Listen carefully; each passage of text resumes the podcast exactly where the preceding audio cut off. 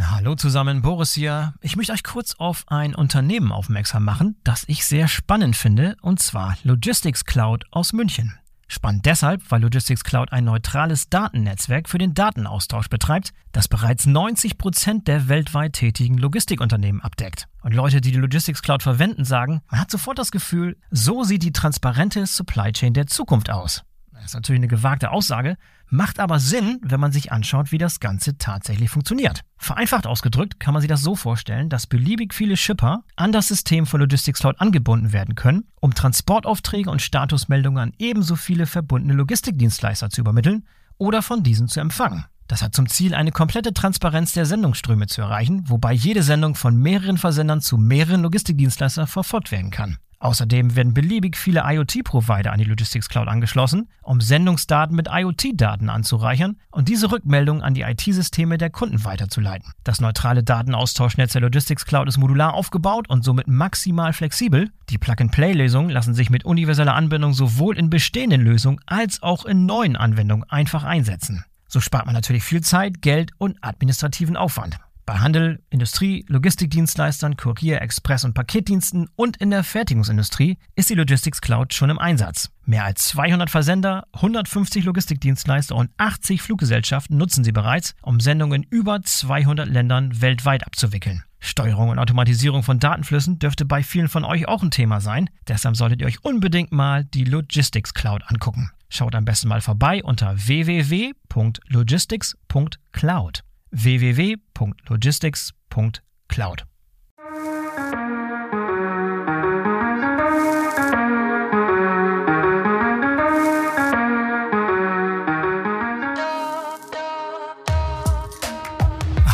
herzlich willkommen zum BVL Podcast. Ich bin euer Host Boris Felgendreher und heute spreche ich mit Frank Müller von Still über alternative Antriebe und Zirkularität bei Gabelstaplern und anderen Lagertechnikfahrzeugen. Frank war Referent auf dem Logtech Festival Ende Juni in Hamburg und hat dort schon zum Thema zirkuläre Logistik gesprochen, was vielen gefallen hat. Und da war für uns klar, den Frank, den muss ich nochmal persönlich bei Still in Hamburg treffen, um mit ihm nochmal etwas tiefer in die Materie einzutauchen. Genau das habe ich getan und unser Gespräch präsentiere ich euch heute. Ich wünsche euch viel Spaß. Hallo Frank, herzlich willkommen zum BVL-Podcast. Schön, dass du dabei bist. Vielen Dank für die Einladung. Vielen Dank für die Einladung hierher nach Hamburg. Wir sitzen hier live gemeinsam am Standort von Still in Hamburg. Hamburg ist immer eine Reise wert. Du bist Genau. jederzeit herzlich willkommen bei uns. Ja, und du klingst, als wärst du Ur-Hamburger und ich bin Ur-Hamburger, ganz genau. Ur-Hamburger und Ur-Stillgestein. Seit wie vielen Jahren bist du dabei? Äh, Ur-Stillgestein seit äh, 23 Jahren. 23 Jahren. Da kann man schon mal von Urgestein, fast Urgestein sprechen. Im positiven Sinne. Äh, ähm, Sehe ich auch so und ich plane auch gerne noch einige weitere Jahre zum Ur-Urgestein zu werden. Ähm, Ja. Ja, eine ne lange Zeit, 23 Jahre, äh, immer in Vertriebsfunktionen tätig gewesen, äh, viele Jahre auch im Ausland, äh, aber seit äh, 2005 schon wieder in meiner alten Heimat in Hamburg. Mhm. Kommst du? Bist du Ingenieur? Hast du BWL studiert? Was ist so dein, dein Ich bin Background? gelernter Kaufmann, also Kaufmann. BWL. Hamburger Kaufmann. Äh, Hamburger Kaufmann, BWL studiert, tatsächlich auch in Hamburg Mhm. äh, und äh, bin auch hier als, äh, als Kaufmann bei Still eingestiegen und, und wie gesagt, die, die Zeit im Vertrieb in verschiedenen, Mhm. in verschiedenen Funktionen. Wie hat sich das Unternehmen verändert seitdem? Seit deiner 23-jährigen Karriere, deine Laufbahn hier? Wenn du es zusammenfassen Also- könntest? Ja, ähm, also das Unternehmen hat sich auf der einen Seite natürlich verändert, weil sich das Umfeld verändert hat. Was erzähle ich dir? Es ist alles viel schnelllebiger geworden. Äh, die Anforderungen unserer Kunden und die Märkte haben sich, äh, ich nenne das jetzt mal, dynamisiert. Ähm, das ist sicherlich eine Veränderung, die wir dann als Unternehmen auch mitgehen und mitgehen müssen, äh, um erfolgreich zu sein, erfolgreich sein zu können. Einerseits, andererseits hat sich bei Still äh, auch ein Bereich erfreulich wenig verändert, nämlich die Art und Weise, wie wir hier zusammenarbeiten. Okay. Wir reden von der Stillfamilie, äh, von dem Umgang äh, zusammen hier, äh, respektvoll, äh, freundlich, fröhlich. Äh, es macht Spaß, hier zu arbeiten. Obwohl ihr inzwischen zum großen Konzern gehört. Ne? Ihr gehört zum Kion-Konzern und dann trotzdem noch von einer kleinen Stillfamilie zu sprechen, ist auch nicht, äh, auch nicht ganz einfach. Ne? Deshalb freut es mich umso mehr und dieses, äh, diese Art und Weise der Zusammenarbeit und auch dieses Selbstverständnis als Stillfamilie Ähm, das äh, wollen wir uns auch in den nächsten Jahren und Jahrzehnten weiter erhalten. Nach meiner Überzeugung ein ganz wichtiger Erfolgsfaktor, weil äh, Kolleginnen und Kollegen, die hier gerne arbeiten, denen es Spaß macht, hier zu arbeiten, die sind auch erfolgreich und die sind auch gut und äh, mit denen macht es Spaß, zusammenzuarbeiten. Mhm. Frank, wir wollen ja heute in erster Linie über Elektroantriebe, also alternative Antriebe, heißt Elektro und Wasserstoff, kommen wir gleich dazu sprechen, und Zirkularität, das heißt Circular Economy. Das sind so beiden, unsere beiden Hauptthemen, die wir uns vornehmen. Und in meiner Recherche ist mir aufgefallen, dass Still ja gerade bei Elektromobilität, bei Elektroantrieben schon ganz, ganz früh sozusagen Vorreiter war, Innovator war. Beschreib mal kurz die Historie, die Elektrohistorie sozusagen von Still ganz, ganz am Anfang sozusagen fing das ja auch an mit Elektromotoren, glaube ich. Ne? Also äh, die Gründer damals haben irgendwas in Elektro gemacht sozusagen. Ja, tatsächlich. Hans Still hat 1920 angefangen mit der Reparatur von Elektrogeneratoren. Ja. Äh, und insofern war von Anfang an äh, die Geburtsstunde und auch unsere DNA äh, Elektro ausgerichtet. Und als wir dann in der Nachkriegszeit angefangen haben mit äh, Flurförderzeugen, wie das äh, im Deutschen etwas holprig äh, äh heißt, ähm, sind wir auch sehr schnell auf äh, Elektro gegangen äh, und haben im Bereich Elektrofahrzeuge, also sei es jetzt Gegengewichtsstapler klassisch oder auch in der Lagertechnik, ähm, die Elektromobilität schon in den 50er, 60er Jahren an den Start gebracht. Und, und seitdem sehen wir uns auch äh, als, als Pionier in der E-Mobilität mhm. äh, in unserer Branche, die insofern der Automobilbranche beispielsweise äh, sehr viel äh, weit, äh, sehr viel voraus ist, wenn man so will. Ja. Nun heißt E-Mobilität, hieß damals noch was anderes. Das heißt, damals gab es Blei, Säurebatterien, andere Technik, verwandte Technik, die auch irgendwann wo die Grenzen hatte. Beschreib mal bitte, wann wo so der Punkt erreicht war, wo diese ursprüngliche alte Technologie, auf die wahrscheinlich alles aufbaute bei euch, dann damals so peu à peu anfing ersetzt zu werden durch neuere, modernere Lithium-Ionen-Batterietechnik und vor allem dann auch, ähm, wie habt ihr euch durchgesetzt gegenüber den dieselbetriebenen Konkurrenten? Äh, ja, sehr gerne. Äh, also zunächst mal äh, ist die, die Bleisäurebatterie ist heute noch ein wichtiger äh, Energieträger für, mhm. für unsere Branche und für unsere, für unsere Produkte. Äh, die Bleisäurebatterie ist über die Jahrzehnte äh, kontinuierlich weiterentwickelt worden, ohne dass dabei irgendetwas Revolutionäres passieren konnte, weil mhm. die, die, die, Technologie ist eben Bleisäureakku. Mhm. Die war auch ausgereizt, da war nicht mehr. mehr also wenig, würde ich sagen. Mhm. Ähm, äh, und Lithium-Ionen ist seit, äh, ich würde mal sagen, Größenordnung zehn Jahren Thema mhm. äh, und läuft jetzt tatsächlich sehr dynamisch hoch. Äh, wir erleben regelmäßig dort zweistellige Wachstumsraten und Lithium-Ionen ist in vielerlei Hinsicht äh, Energieträger Nummer eins, absehbar zumindest für, für unsere Branche und für, für unsere Produkte. Nicht exklusiv. Es wird auch weiterhin Bleisäure geben in einem gewissen Umfang, immer weniger. Äh, und ähm, es kommt Wasserstoff hinzu, ein, äh, ein neuer Energieträger für unsere Branche.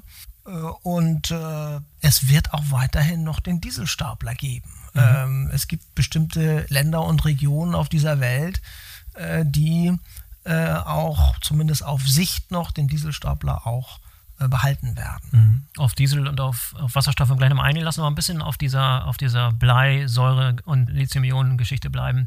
Wo sind die wichtigsten Unterschiede und wo sind die Grenzen der Blei-Säure-Technik? Warum wird sie abgelöst? Warum hält sie sich noch so wacker im Markt? Geh mal ein bisschen so die wesentlichen Unterschiede zwischen diesen ja. beiden Batterietechnologien. Ja. Ähm, also an erster Stelle sicherlich die, die Energiedichte.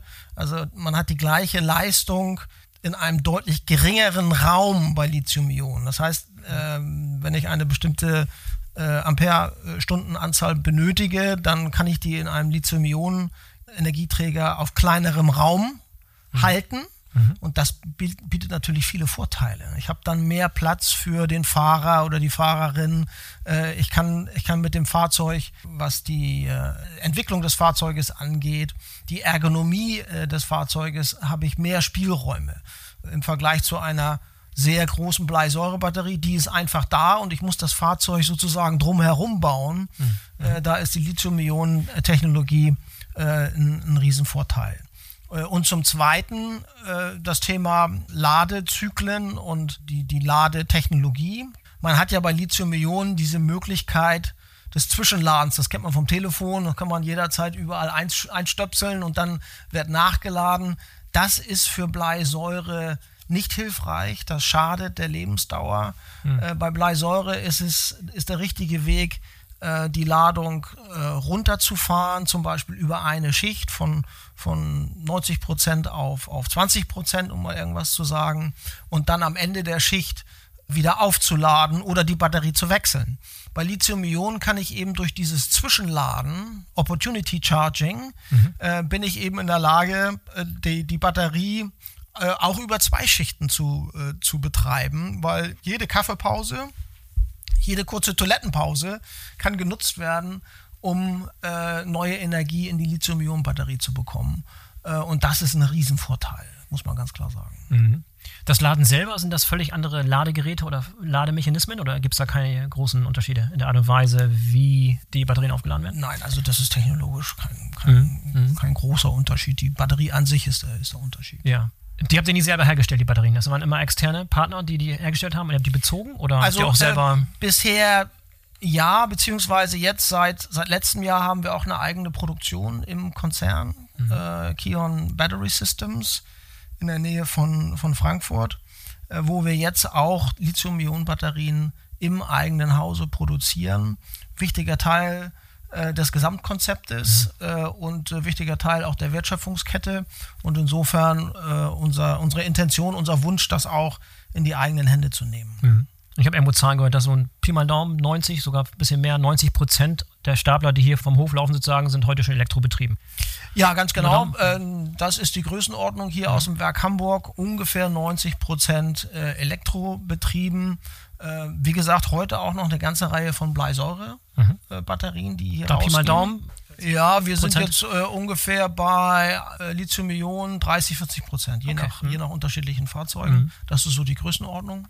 Und da kurze Zwischenfrage. Ist da irgendwann abzusehen, dass die Lithium-Ionen-Batterie komplett die Bleisäure-Batterien ersetzen wird? Oder wird es immer so ein, so ein Nischenfeld, Nischenanwendung, irgendwo ein Feld bleiben, irgendwo jemand, der tatsächlich noch auf die Technologie besteht und wo es auch tatsächlich noch Sinn macht? Äh, das ist eine gute Frage, das wissen wir selber auch nicht so ganz genau. Mhm. Das hängt im Wesentlichen ab vom Kunden und, und was der Kunde zum Beispiel an Infrastruktur hat. Wenn der Kunde eine Bleisäure-Infrastruktur hat mit äh, Batteriewechselstationen, äh, und äh, mit einer Ladeinfrastruktur, die eben auf Bleisäure ausgelegt ist. Also Stichwort, ich lade am Ende der, der Schicht, ich habe äh, separate Laderäume, da braucht man ja auch äh, Platz dafür. Wenn sowas äh, beim Kunden etabliert ist, dann bleibt der natürlich tendenziell länger bei, bei Bleisäure, bevor er äh, einen Technologiewechsel äh, anstrebt. Passiert auch, aber es gibt eben auch einige Kunden, die dann an der alten Technologie noch festhalten. Äh, wie lange das genau geht, da wage ich keine Prognose. Aber Fakt ist, Lithium-Ionen steigt sehr dynamisch an und wird absehbar die Nummer eins werden.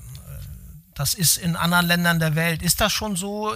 In China beispielsweise werden heute schon über 50 Prozent der E-Stapler mit Lithium-Ionen äh, ausgeliefert. In Europa ist es noch unter 50 Prozent, aber Europa holt er jetzt auch sehr schnell auf. Mhm. Wie wichtig ist überhaupt die Batterietechnik, wenn es jetzt um das gesamte Produkt geht? Und ich frage das deshalb, weil ich mir, weil ich mich frage, wie viel RD und Forschung ihr beispielsweise in die Entwicklung dieser, dieser Batterien stecken müsst, oder ist es im Prinzip von der Stange, ja, wir produzieren die selber mit dem Partner und so weiter, aber äh, im Prinzip können wir da Batterien von der Stange nehmen? Oder inwieweit könnt ihr euch tatsächlich mit, mit der Technologie der Batterie tatsächlich auch profilieren als Alleinstellungsmerkmal und bessere Technologie am Markt bringen als eure Konkurrenz? Also ich, ähm, da ist die Batterie, würde ich mal sagen, äh, eingeschränkt tauglich als Differenzierungsmerkmal. Okay. Ähm, es gibt unterschiedliche äh, Qualitäten bei den Zellen beispielsweise, die dann auch unterschiedliche Leistungskraft, äh, also Energie, äh, Energiedichte äh, liefern. Aber um ganz ehrlich zu sein, das können andere Wettbewerber auch, diese unterschiedlichen äh, Leistungsklassen an den Start zu bringen. Wir haben von Anfang an dort mit, mit sehr hochwertigen Batterien gearbeitet, weil das eben auch unserem äh, Premium-Image und unserem Anspruch äh, äh, gerecht wird und am nächsten kommt. Ähm, wir haben aber inzwischen auch eine sogenannte äh, Klassiklinie für, für Batterien, die dann äh, im mittleren Segment des Marktes äh, positioniert sind. Die Hauptdifferenzierung gegenüber dem Wettbewerb ist sicherlich weiterhin zum einen das Fahrzeug inklusive der Batterie.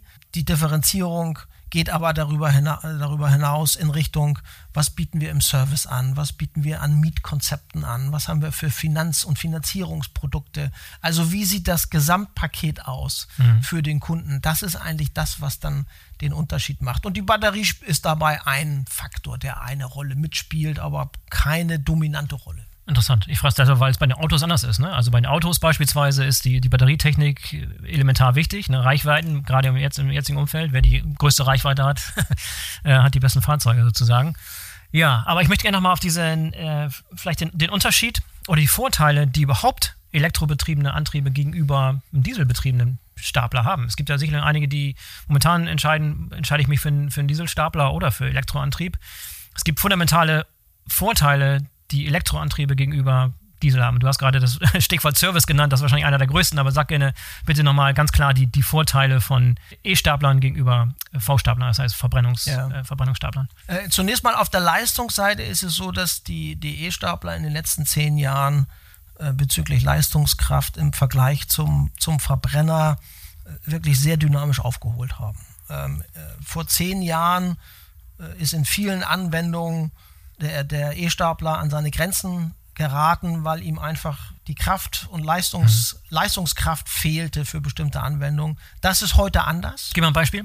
Wo zum Beispiel? Klassische, also nehmen Beispiel. wir mal eine, eine klassische äh, Getränkeindustrie, mhm. ähm, vier Paletten, fünf Tonner, wird, äh, fünf Tonner kommt zum Einsatz, hebt vier Paletten äh, auf einmal und macht das den ganzen Tag und fährt lange Strecken. Mhm. mhm. Da ist ein E-Stapler vor zehn Jahren wahrscheinlich schnell im Grenzbereich gewesen. Heute verkaufen wir 5 Tonner E-Stapler mhm. in diese Anwendung. Das, mhm. das schafft er inzwischen auch. Ähm, und das ist ein Beispiel, ein ganz konkretes Beispiel. Ähm, also das äh, ist ein weiteres Argument für, für den E-Stapler, die Leistungskraft. Mhm. Zum einen. Zum zweiten, ganz genau, du sagtest es, Service. Ähm, ja. die, die Service- und Wartungskosten sind äh, erheblich geringer als, äh, als beim Dieselstapler. Also wir können da im Durchschnitt in der Größenordnung von ja, ungefähr die Hälfte. Mhm. Also ein Dieselstapler hat einfach viel mehr Bauteile, viel, mehr, Bauteile, ja, viel, viel, höhere ja. Wartungsanforderungen, äh, das, äh, das Ölwechsel und so weiter und, und so. so. weiter und, mhm. äh, und so fort. Ähm, dann der, der äh, Energieverbrauch äh, in Summe und die damit verbundenen äh, Kosten. Auch dort ist der E-Stapler, hängt natürlich immer so ein bisschen davon ab, wie viel kostet die Kilowattstunde und wie viel kostet, ja. äh, kostet der, der Kraftstoff in, äh, in Saudi-Arabien. Äh, wo der Kraftstoff Stimmt, länderspezifisch auch, ja. ja. Wo, der, wo mhm. der Kraftstoff nichts kostet, mhm. ist, ähm, ist die Kilowattstunde aus, aus der Steckdose nicht wettbewerbsfähig wir verkaufen dort trotzdem E-Stapler aus anderen Gründen. aber im Durchschnitt ist es so, dass dort der, der E-Stapler auch in dem Bereich der Betriebskosten einen großen Vorteil hat, muss man ganz klar sagen. Mhm. Jetzt mal auf den deutschen Markt bezogen. Anschaffungskosten von einem vergleichbaren E-Antrieb mit einem Diesel immer noch teurer wahrscheinlich, aber ja. Total Cost of Ownership äh, vergleichbar, billiger? Wie würdest du einschätzen? Günstiger. Also Günstiger. je nach Anwendung. Moment, Moment. Natürlich aber in der Anschaffung höher noch. In oder? der Anschaffung ja. höher, mhm. aber Total Cost of Ownership günstiger. Ja, ist eine klare Rechnung, okay. Ja, ganz klare Rechnung. Mhm. Also nochmal, hängt auch immer so ein bisschen von der, von der Anwendung ab. Wenn ich natürlich ein Fahrzeug habe, äh, was nur zwei Stunden pro Woche äh, zum Einsatz kommt, dann dauert das sehr, sehr lange, bevor ich äh, 5000 Euro höhere Anschaffungskosten amortisiert habe. Äh, da hat der Dieselstapler dann möglicherweise äh, noch einen Vorteil. Aber im Durchschnitt Total Cost of Ownership beim E-Stapler niedriger. Ja, und wenn es mir um Nachhaltigkeit geht, ähm, auch da muss ich dann äh, auch da wieder ähm, wie oft er genutzt wird, ist dabei entscheidend, weil bei der Herstellung von den Batterien beispielsweise fällt auch CO2 an. Und dann muss ich erstmal über eine gewisse Laufzeit das Ganze in der CO2-Bilanz rechnen, oder? Äh, ja, tatsächlich. Und in der, in der, Automobilbranche, eben hast du da kurz referenziert, ja. äh, wird das ja auch äh, intensiv, intensiv betrachtet. Ja, tatsächlich ist das so. Ähm, und natürlich äh, ist das auch abhängig, äh, aus welcher Quelle der, der Strom kommt. Äh, ist das ein grüner Strom oder ist es ein, ein anders gefärbter Strom aus einem Kohlekraftwerk? Beispielsweise. Das spielt natürlich eine Rolle. Aber in Summe ähm, bei dem, nehmen wir mal den Energiemix äh, in Deutschland, wo wir ja schon einen relativ hohen Anteil an, an grüner Energie haben, äh, die aus der Steckdose kommt. Äh, dort sind wir auch äh, beim CO2-Fußabdruck äh, auf, äh, im Durchschnitt auf der, auf der richtigen Seite mit dem E, mit dem E-Stapler. Mhm. Und was natürlich auch ein Riesenvorteil ist, im Betrieb, gerade auch im Betrieb, der nicht ausschließlich draußen an, an, der, an der frischen Luft solange sie noch frisch ist, stattfindet, sondern in Hallen oder auch im Wechselbetrieb. Äh, du hast halt keine Emissionen. Da ist der E-Stapler äh, unschlagbar. Und, und ist leiser. Äh, und angenehmer, leiser, angenehmer zu fahren, äh, vermutlich für die Fahrer, oder? Ja, sind beide ja. gut zu fahren, würde ich sagen. E-Stapler im Durchschnitt etwas angenehmer, ja, richtig. Mhm. Ähm, aber äh, die meisten Anwendungen sind ja sogenannte Indoor-Anwendungen, also große Distributionsleger ähm, oder Produktionslogistik, Produktionsversorgung und so weiter. Das findet ja alles in, in Werkhallen oder in, in, äh, in Lagerhallen statt. Äh, dort ist der E-Stapler natürlich äh, ein Riesenvorteil, weil er, äh, weil er keine Emissionen hat. Ja. Thema Wasserstoff, auch da seid ihr dran. Da habt ihr, da experimentiert ihr mit, auch nicht erst seit gestern, das ist auch schon eine Weile, äh, keine Ahnung, 20 Jahre auch schon dabei? Ja, Größenordnung 20 Jahre sind wir bestimmt da schon dran. Ja. Stimmt, das war äh, Anfang des Jahrtausends, als wir dort erste Piloten an den Start gebracht haben. Ja, tatsächlich kein neues Thema. Mhm. Ähm, ist dann mal eine Zeit lang etwas ruhiger geworden um das Thema Wasserstoff, aber seit drei, vier Jahren wieder äh, hochaktuell. Aus gegebenen Anlass äh, sozusagen aus, in der jüngsten Vergangenheit äh, äh, noch zusätzlich äh, aus gegebenem Anlass. Technologisch äh, ist das kein Hexenwerk, um ganz ehrlich zu sein. Ähm, eine, eine Energiequelle, die in der Form einer Batterie äh, in, den, in den Stapler äh, eingebaut wird. Und dieses Brennstoffzellensystem hat äh, natürlich auf der einen Seite eine Brennstoffzelle, eine Steuerung und hat dann aber auch eine Batterie drin, eine Lithium-Ionen-Batterie, aus der dann das Fahrzeug versorgt wird, mit Energie versorgt wird. Ähm, und und diese, diese Technologie, die haben wir heute bereits äh, im Einsatz. Wir haben sie verfügbar, wir verkaufen sie. Äh, wir starten jetzt äh, im September mit äh, einer eigenen Produktion hier in Hamburg für Brennstoffzellensysteme. Äh, und wir haben eine ganze Reihe von interessanten ähm, Projekten. Aber es ist eher noch die Ausnahme, weil es wirtschaftlich nur in, in Ausnahmefällen im Augenblick wirklich sinnvoll ist, muss man fairerweise sagen. Also es müssen sehr harte und intensive Einsätze sein.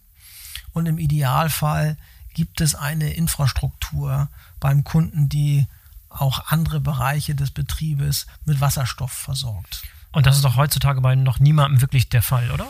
Äh, doch, gibt es. So ähm, ja. äh, und dort, wo das nicht der Fall ist, gibt es aber unternehmenspolitische äh, Entscheidungen, so beispielsweise bei äh, unserem Kunden Carrefour in Frankreich, wo der Kunde ganz klar sagt, ich möchte Wasserstofftechnologie ausprobieren, mhm. ich möchte dort ein Zeichen setzen und ich bin auch bereit, dort zu investieren in diese Infrastruktur und in eine Flotte von über 100 Fahrzeugen, die wir dort seit einigen Jahren erfolgreich äh, im Einsatz haben. Also die, die Technologie kommt. Wir glauben auch an die, an die Zukunft von Wasserstofftechnologie. Die Lithium-Ionen-Batterie, so viele Vorteile sie hat, hat auch bestimmte Grenzen. Äh, und wenn wir äh, irgendwann mal den Verbrenner komplett ablösen wollen, äh, dann brauchen wir einen Energieträger, der Ähnliches leisten kann und der auch in ähnlicher Form im Betrieb zum Einsatz kommen kann. Also Stichwort Betankung dauert ein paar Minuten und dann habe ich wieder äh, ein voll leistungsfähiges äh, Wasserstoffgerät äh, äh, im Einsatz. Batterien brauchen einfach, auch wenn man zwischenladen kann, brauchen bestimmte Ladezeiten. Das ist einfach so. Mhm. Und diese Batteriewechsel, den du vorhin ansprachst, ist das noch ein, ein Thema? Ist das noch häufig, wird das häufig gebraucht? Oder gar nicht mehr? Oder es wird heute für, für viele Dreischichteinsätze äh, Bleisäurebatterien wird das, äh, wird das praktiziert. Da ist ein Fahrzeug dann mit zwei Batterien unterwegs. Ja. Bei, bei, bei äh, Lithium-Ionen geht's? Nein, machen Nein. wir das nicht. Ja. Also, Weil? Da macht es keinen Sinn? Nein, also Lithium-Ionen-Einsätze, entweder ich bin in der Lage, mit einer Batterie das äh, durchzutakten, mhm. mit, mit, diesem, mit diesem Zwischenladen. Äh, aber Lithium-Ionen-Wechselbatterien haben wir bisher noch nicht verkauft. Ähm, ist auch dort ein wirtschaftlicher Faktor, weil Lithium-Ionen-Batterie natürlich im Vergleich zu Bleisäure im Augenblick noch erheblich teurer ist. Also okay. äh, die Differenz äh, wird kleiner, äh, aber äh, bevor ein Kunde dann zwei Lithium-Ionen-Batterien kauft, äh, das, da guckt er schon sehr genau hin. Mhm. Äh, das ist auch nachvollziehbar. Ja, macht Sinn, okay. Nochmal zurück zu diesem Wasserstoffthema, weil du eben sagtest, dass es Grenzfälle gibt heutzutage noch. Also ist ja vergleichbar mit der Diskussion beim LKW. Ne? Bei Schwertransporten, lange Transporte, da sagt man, okay, bis die Batterietechnik so weit ist, werden noch viele, viele Jahre ins Land ziehen. Das ist ein Anwendungsfall für Wasserstoff. Aber die Frage ist, vielleicht ist es gar nicht mehr so lang bis dahin und vielleicht wird die Batterietechnik ja so viel schneller und besser und vielleicht gibt es auch Quantensprünge in der Art und Weise, wie sich Batterietechnologie verbessert, dass dadurch der Business Case für Wasserstoff komplett wegfällt. Ist das nicht denkbar? Das ist theoretisch denkbar. Ich, ich glaube das nicht. Ich glaube, mhm. dass, dass Wasserstoff grundsätzlich äh, im Energiemix, also jetzt nicht nur bei uns in der Branche, sondern insgesamt für für uns als Volkswirtschaft oder für uns als, äh, als Wirtschaft allgemein, nicht nur Volkswirtschaft äh, in Deutschland oder in anderen Ländern, sondern grundsätzlich, dass der Energieträger Wasserstoff eine wichtige Rolle spielen wird. Ja, und zwar Frage. als, äh, als Speichermedium. Ne? Mhm. Ähm, wenn wir mal weit in die Zukunft äh, und noch gar nicht so weit in die Zukunft, etwas weiter in die Zukunft schauen und äh, äh, über Wind beispielsweise äh, Energie gewonnen wird, die nicht sofort ins Netz gehen kann, dann muss sie zwischengespeichert werden und dann ist Wasserstoff nach meiner ideal. ist, ist das ein Thema und dann ja. äh, wird Wasserstoff in, in, größerer Skalierung grün zur Verfügung stehen und dann bleibt es nach unserer und auch nach meiner Überzeugung äh, eine interessante äh, Alternative zu, äh, zu batteriebetriebenen Fahrzeugen. Und das wird natürlich auch einen Einfluss haben auf, äh, auf die Kosten des, des Wasserstoffs. Mhm. Äh, und, und wenn wir dann in anderen Bereichen, sei es jetzt Lkw äh, oder in anderen schweren Anwendungen auch mehr und mehr Wasserstoff sehen, dann wird auch die Infrastruktur schrittweise ausgebaut. Ähm, es gibt eine gewisse Skalierung, die dann auch im Bereich der Flurförderzeuge ähm, ein Vorteil werden wird. Mhm. Aber dennoch, mhm ähm, glauben wir, dass Wasserstoff nur einen geringeren Prozentsatz, mhm. auf lange Sicht nur einen geringeren Prozentsatz äh, des gesamten äh, Antriebsmixes bei uns ausmachen wird. Lithium-Ionen wird absehbar dominieren. Mhm. Spielen alternative Kraftstoffe noch eine Rolle? Gibt es da irgendwie Zukunftsfantasien, was da noch möglich wäre? Also im Augenblick nicht. Äh, auch mhm. dort äh, schielst du wahrscheinlich auf die Diskussion im Bereich Automobil. Ja, Technologieoffenheit. Äh, Technologieoffenheit halte ich für gut und richtig, äh, aber im Augenblick sind alternative Kraftstoffe bei uns in, mhm. in der Branche kein Thema. Ja, ist doch gut, dass du zumindest da, dass ihr da eine klare Sicht habt. Eine klare Sicht der Dinge hilft einen zu fokussieren auf die Technologien, die wirklich jetzt schon äh, Nutzen bringen und jetzt schon vom Markt auch gefragt werden. Dann lass uns ein bisschen so den, den, den Bogen finden zu unserem zweiten großen Thema, Zirkularität. Vielleicht zum Einstieg, wann habt ihr für euch zum ersten Mal diesen Begriff oder dieses Thema Zirkularität und Circular Economy so richtig wahrgenommen? Ich meine, klar, wenn ihr mit Batterien zu tun habt, stellt sich immer schon die Frage, was macht man mit den Batterien, wenn die am Ende sind, aber Zirkularität und Circular Economy bedeutet noch viel mehr, als sich Gedanken zu machen über die, das Recyceln von Batterien. Vielleicht gibt es uns mal so einen Einstieg in, in die Art und Weise, wie ihr auf das Thema schaut und wann ihr das erste Mal wirklich euch dieses Thema wirklich angenommen habt. Auch da kann ich im Grunde bis 1920 zurück. Okay. Äh, nämlich die Reparatur von, äh, von Generatoren. Ähm, mhm. Das ist an sich ja auch ein zirkularer Ansatz. Ich äh, repariere äh, bevor ich irgendwas Neues baue und nutze damit die äh, Rohstoffe und Ressourcen äh, eines Aggregates, was, äh, was, bereits, was bereits vorhanden ist. Aber gut, das wäre jetzt nur der historische Brückenschlag. Ja.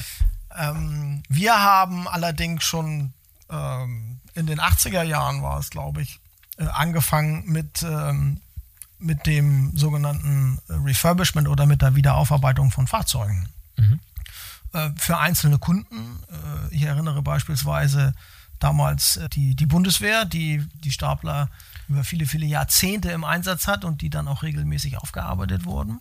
Aber inzwischen ist das Thema Wiederaufarbeitung stark ansteigend und wir haben heute eine ganze Reihe von Standorten, so kleine, ich nenne sie mal Boutique-Fabriken in Europa, die Fahrzeuge wieder aufarbeiten und in ein zweites und auch in ein drittes Leben äh, schicken, sodass äh, wir dort schon eine, eine Form von Zirkularität seit vielen Jahrzehnten am Start haben. Mhm. Ähm, die auch euch gehören, die gehören zu euch, das sind eure äh, das Fabriken? Sind, das sind Teil, also überwiegend sind das unsere Fahrzeuge, äh, manchmal sind es auch Kundenfahrzeuge, ja, aber ich würde sagen, 90 Prozent sind unsere Fahrzeuge. Aber eure Fabriken, meine ich. Ja, ja, unsere Fabriken. Ja, ja, ja, das, sind unsere, das sind unsere Fabriken. Wir arbeiten auch mit kleineren Partnern lokal für sogenannte leichte Aufarbeitung. Aber wenn wir über, ich nenne sie jetzt mal industrielle Aufarbeitung sprechen, also wo das Fahrzeug ja wirklich auch auseinandergenommen wird und da werden mhm. die Bauteile einzeln geprüft und das, was zu ersetzen, was ersetzt werden muss, wird dann auch ersetzt. Aber es ist im Wesentlichen eine Erhaltung und eine, ein zirkularer Gedanke der Wiederverwendung von unseren Fahrzeugen äh, über das erste und auch über das zweite Leben hinaus. Äh, wir reden dort dann über äh, ein Lebenszyklus, der auch schnell 20 Jahre betragen kann. Ähm, Hat sich eigentlich die Lebenserwartung von, von euren Fahrzeugen im Laufe der Zeit verbessert, verändert, gleich geblieben? Ich würde sagen, die ist im Durchschnitt gleich geblieben. Was sich verändert hat, ist das Thema Wartungsintervalle. Auch wie in der Automobilindustrie äh, sind, die, äh, sind sie länger geworden. Äh, aber die, die Lebensdauer der Fahrzeuge ist im Durchschnitt die gleiche geblieben. Also das hing vor 30, 40 Jahren schon ab vom Einsatz. Wie schwer ist der Einsatz, in dem das Fahrzeug unterwegs ist, wenn das ein Einsatz war und heute ist mit 5.000, 6.000 äh, Stunden pro Jahr, also wirklich Dreischicht und äh, volle Kraft voraus, ja, ja. Äh, dann hält das Fahrzeug keine 15 Jahre. Das funktioniert nicht. Wenn das ein Einsatz ist mit 1.000 Stunden äh, pro, pro Jahr, dann kann so ein Fahrzeug nach Wiederaufarbeitung vielleicht ein oder zweimal auch 20 Jahre, manchmal sogar länger halten. Und das war vor, äh, vor 20, 30 Jahren nicht wesentlich anders, würde ich mhm. sagen. Und wie entscheidet ihr, welche dieser Fahrzeuge in diese Wiederaufarbeitung kommen und welche einfach, wo keine Hoffnung mehr besteht, die dann einfach äh, verschrottet werden müssen? Was ist das für ein Prozess? Also im Wesentlichen orientiert sich das an, an der Werthaltigkeit der Fahrzeuge. Kleine Lagertechnikgeräte, für die ist es häufig schwieriger, äh, eine Wiederaufarbeitung auch wirtschaftlich recht, äh, zu rechtfertigen. Ja, natürlich äh, ist, ist Zirkularität und Wiederverwendung ein Herzensthema von uns, aber wir müssen natürlich auch auf die wirtschaftliche Machbarkeit äh, schauen. Ja. Und bei, bei den ganz kleinen Geräten ist es im Allgemeinen etwas schwieriger. Bei den größeren Geräten, gerade bei den Gegengewichtsstaplern, äh, bietet sich das eigentlich fast immer an. Mhm.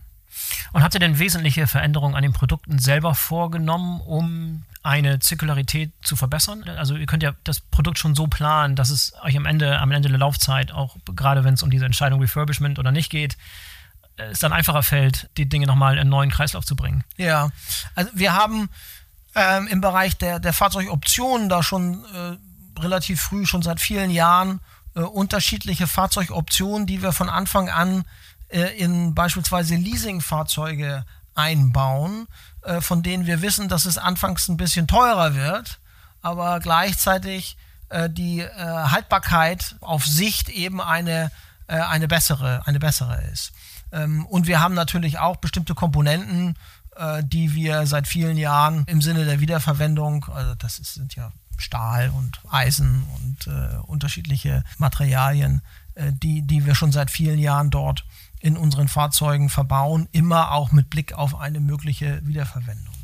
Was wir jetzt neu an den Start bringen, ist, äh, ist dieses Stichwort äh, Cradle to Cradle, äh, also ein, ein Fahrzeug, was wenn man so will, von der Wiege zurück zur Wiege äh, geht, äh, Cradle to Cradle, äh, und wo wir im Idealfall eine äh, eine hundertprozentige Wiederverwendung erreichen können und, und wo äh, im Engineering, also in der Fahrzeugentwicklung von Anfang an äh, dieser Gedanke eine, eine wesentliche oder eine der wesentlichen Rollen spielt. Ähm, also lass uns in dem einen oder anderen Bereich weniger Verbundmaterial äh, zum Einsatz bringen, weil das in der Wiederverwertung schwieriger ist. Ähm, oder lass uns auch in bestimmten Bereichen einige Komponenten aus äh, äh, Naturprodukten einbauen. Das, ist, das kommt jetzt noch zusätzlich und neu an den Start äh, bei der Entwicklung von, von neuen Fahrzeugen. Mhm. Um mal bei so einem Beispiel zu bleiben von einem Fahrzeug, was jetzt am, am Ende der, der Leistungsfähigkeit, am Ende der Laufzeit angekommen ist und auch nicht refurbished, macht, macht wirtschaftlich keinen Sinn. Was passiert dann? Wie, was passiert mit dem Fahrzeug? Wie wird das recycelt? Wie wird es zurückgeführt? Wie wird es in diesem Cradle-to-Cradle, wie du es gerade beschreibst, wie wird es im Kreislauf dazugefügt? Ja, also äh, es gibt da unterschiedliche Verwendungsrichtungen. Also selbst für ganz schwierige Fälle gibt es einen Markt noch, einen Zweit- und Dritt- und Viertmarkt in, in vielen afrikanischen Ländern.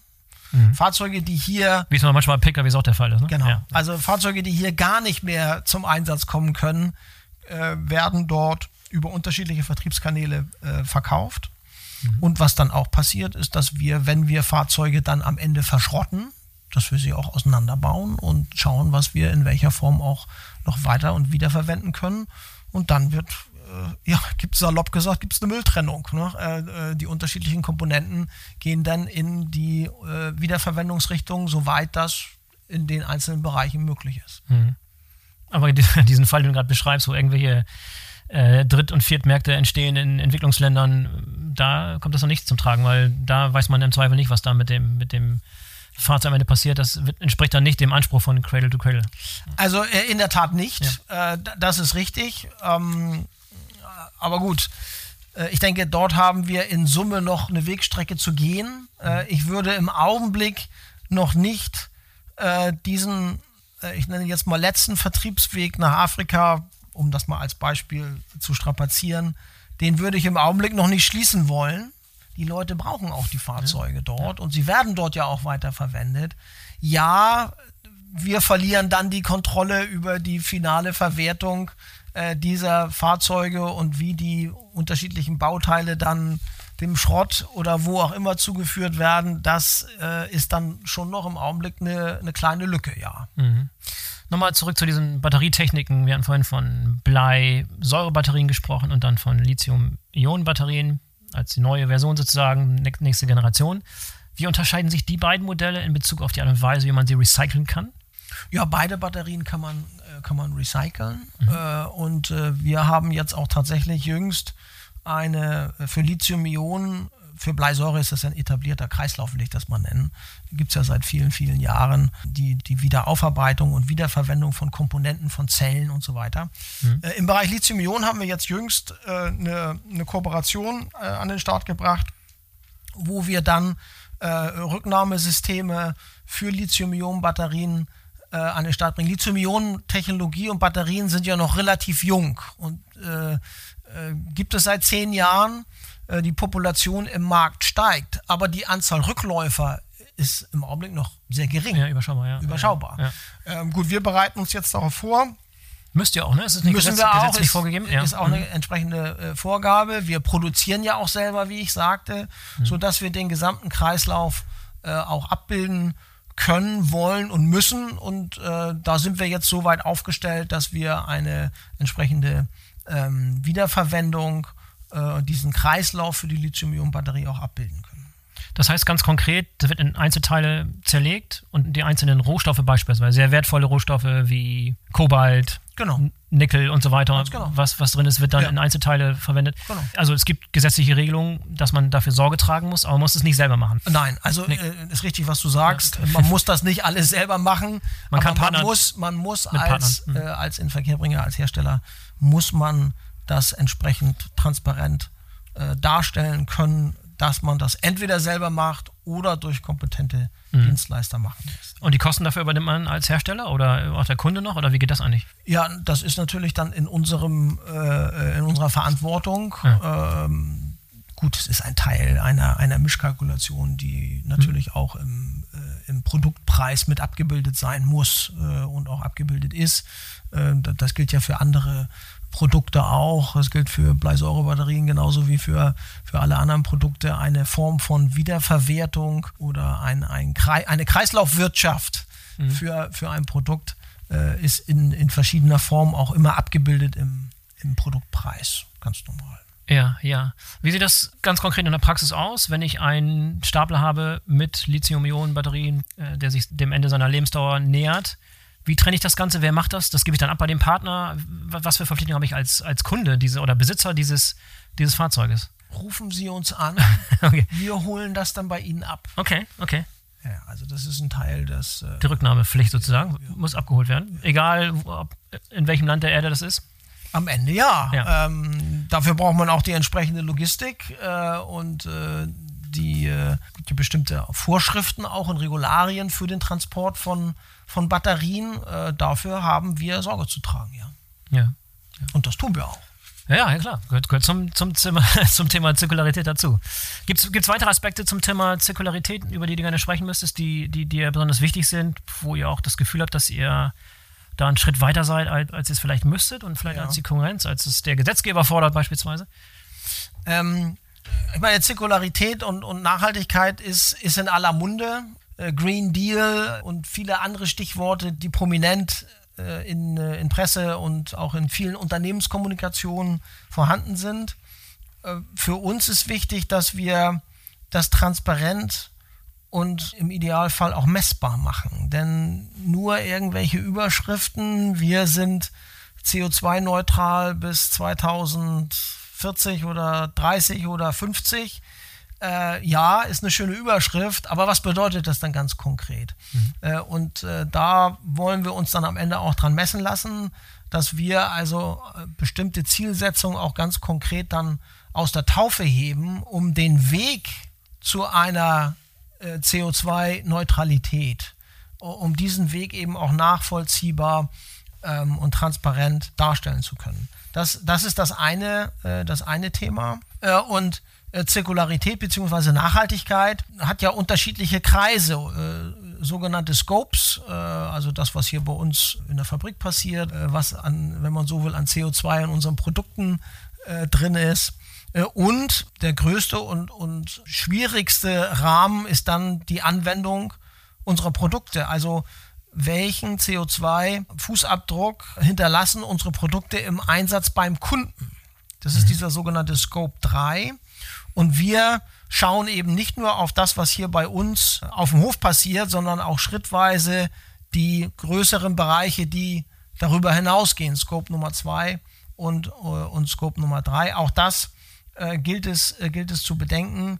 Viele Unternehmen sprechen über Scope 1 und beschäftigen sich äh, nur ungern mit Scope Nummer 3, was natürlich äh, auch ein sehr großer Arbeitsbereich ist, wenn man so will. Im Bereich Scope 3 haben wir den Vorteil, wenn wir viele E-Stapler draußen im Einsatz haben, ich wollte gerade sagen, wenn man 90 mal einen großen Vorteil. Wenn man 90 Prozent der, der Stapler E-Stapler sind, dann ist es gar nicht so ein Riesenproblem, oder? Nein, dann ist das nicht so ein Riesenproblem. Also äh, das sind so ein paar Aspekte, die äh, aus meiner Sicht äh, wichtig sind äh, und äh, sicherstellen sollen, dass es eben nicht nur um Marketingüberschriften geht, sondern auch um greifbare Aktivitäten, die auch spürbar und im Idealfall auch messbar zu, zu Verbesserungen führen. Mhm. Was hast du denn für eine Veränderung auf Seiten der Kunden wahrgenommen, inwiefern denen das wichtig ist? Das ist ein, ich meine, du bist, sprichst häufig mit Kunden, ne? also du hast Kundengespräche. Was, äh, was sagen die dir? Ist das, ist das ein Thema, was die auf der Uhr haben oder geht es bei den erster Linie um Preis, um Funktionalität und solche Dinge? Oder Nachhaltigkeit, Zirkularität, kannst du damit wirklich auch bei den, bei den, bei deinen Kunden punkten? Ähm, eindeutig ja. Mhm. Ähm, und auch ist das abhängig von dem Kundensegment und auch von der Region? Du bist jetzt global auch zuständig, da, da gibt es sicherlich Unterschiede. Da gibt es ganz bestimmt Unterschiede. Mhm. Ähm, ich würde mal sagen, dass internationale Großkunden Vorreiter sind in diesem Bereich äh, und wir erleben. Die Carrefours dieser Welt beispielsweise, die du gerade genannt hast. Ja. Genau, wir erleben eigentlich die meisten großen Ausschreibungen schon mit ganz konkreten Anforderungen zu diesem Thema äh, Nachhaltigkeit, mhm. äh, entsprechende Zertifikate, die, die beizubringen sind und so weiter und so fort. Und wenn wir das nicht erfüllen können, dann dürfen wir da gar nicht anbieten. Also da wird das schon ganz konkret und greifbar im Tagesgeschäft äh, sichtbar. Wenn wir an den Schrotthändler um die Ecke verkaufen, und ich möchte den Schrotthändler jetzt nicht in irgendeiner Form diskreditieren hier, dann hat das in den meisten Fällen ein etwas anderes Gewicht. Ich glaube, das äh, ist auch nachvollziehbar. Äh, aber ja, ähm, Markt und Kunde äh, haben inzwischen ganz konkrete Anforderungen. Äh, Markt und Kunden beschäftigen sich aktiv mit dem Thema äh, und so tun wir das auch. Am Ende ist das in all unserer, in all unser Interesse, dass wir in diesem Bereich möglichst schnell vorankommen und spürbare Verbesserungen im Bereich der Ressourcenschonung, Rohstoffverwendung, und so weiter erreichen. Mhm. Gibt es denn bestimmte Technologiedurchbrüche, auf die ihr noch wartet, die zu sagen, nochmal so einen richtig großen Schub geben könnten in der Zukunft? Ich glaube, Batterietechnik war eins der Dinge, die wir schon angesprochen haben. Wenn da nochmal so extra neue Durchbrüche entstehen, das wäre vielleicht so ein Faktor, aber weitere, die dir einfallen, die wirklich nochmal Unterschied machen könnten? Äh, also ein, eine ganz konkrete Technologie nicht. Aber hm. was, glaube ich, von entscheidender Bedeutung ist, äh, ist, dass wir in wichtigen Technologien, die wir heute schon kennen, dass wir möglichst schnell eine Skalierung da reinbekommen. Mhm.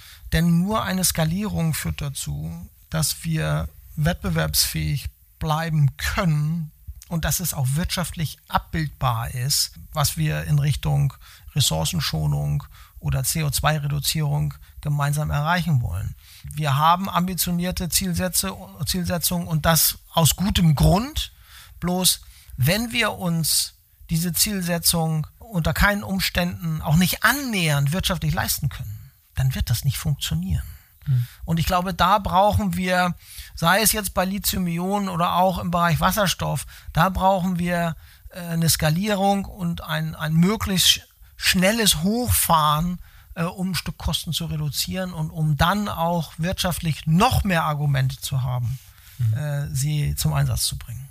Frank, tolles Schlusswort. Vielen, vielen Dank für das interessante Gespräch. Vielen Dank für die Einblicke in eure Elektromobilitäts- und alternative Antriebsstrategie und, und eure Ansatz zum Thema Zirkularität. Vielen Dank, dass du dabei warst. Ich, äh, ich danke dir ganz herzlich ähm, und nochmal, äh, du bist äh, jederzeit, lieber Boris, hier in Hamburg bei uns willkommen. Vielen, vielen, vielen Dank. Das würde ich gerne nochmal in Anspruch nehmen. Ich bin gerne wieder Gast bei euch. Alles gut, bis dann. So, das war der BWL-Podcast zum Thema alternative Antriebe und Zirkularität bei Staplern und anderen Lagertechnikfahrzeugen mit Frank Müller von Still. Ich hoffe, euch hat es gefallen und ihr seid in der nächsten Woche wieder dabei. Für heute sage ich Tschüss und auf Wiederhören. Bis zum nächsten Mal. Euer Boris Felgendreher.